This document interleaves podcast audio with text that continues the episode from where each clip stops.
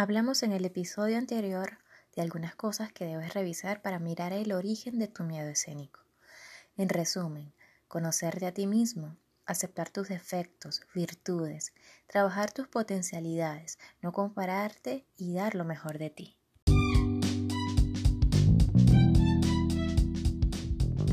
Hola, bienvenido o bienvenida a este espacio, donde los violinistas y aficionados al violín nos acercamos y crecemos juntos. Soy Bárbara Andreina y esto es Molto Expresivo, el podcast de consejos y motivación para violinistas. Ahora a continuación quiero presentarte 5 consejos para que la seguridad pueda acompañarte en todas tus presentaciones. Número 1.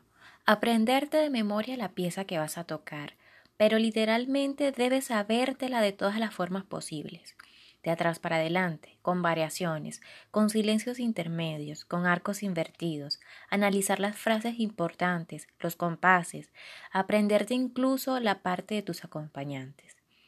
Al memorizarte la obra podrás cerrar los ojos y concentrarte en la música que estás interpretando y no en las personas que te miran. Número 2. Durante la práctica individual, camina, marcha, trota, párate en un solo pie. Este tipo de posturas agregan un nivel de dificultad de la interpretación que si la dominas, tu cerebro estará mejor preparado para realizar eficazmente varias actividades a la vez y reduce las probabilidades de error, porque será más difícil que te distraigas. Mi tercer consejo es que toques el repertorio de tu concierto ante un público extraño, que te expongas. No hay límites, una plaza, un bus, un mercado, con los vecinos, en el cumpleaños de tu sobrina, con tus amigos, en un live por las redes sociales, etc. Mientras más te expongas, mejor. Eso prepara tu mente a resolver satisfactoriamente en situaciones de riesgo. El cuarto consejo es que cuando llega el momento de la presentación, no mires al público, mucho menos a los ojos. Mira a las personas encima de su cabeza, en la parte que llaman la coronilla. Al evitar el contacto visual, podrás reducir la carga emocional que sus miradas puedan ocasionar en ti. Número 5.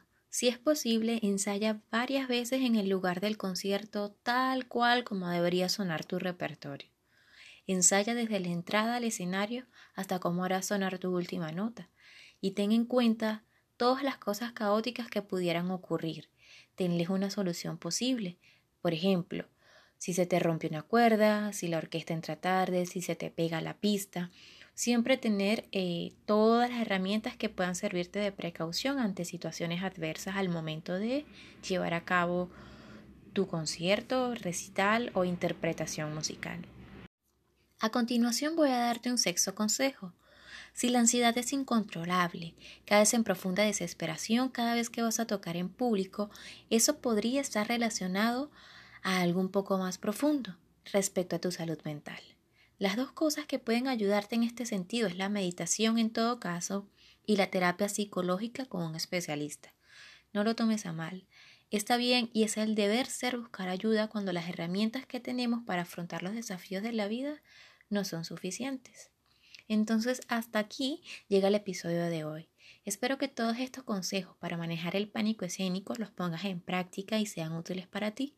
Yo personalmente he realizado cada uno de los pasos que acá te menciono y me han ayudado muchísimo a superar el miedo a exponerme y cada día sigo trabajando en ello. Siempre con amor, Bárbara Andreina.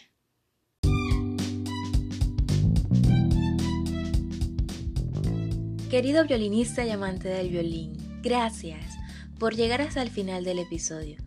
Si te ha gustado, compártelo. Hay personas que como tú necesitan inspirarse y crecer en este camino musical. Esto es Molto Expresivo, el podcast.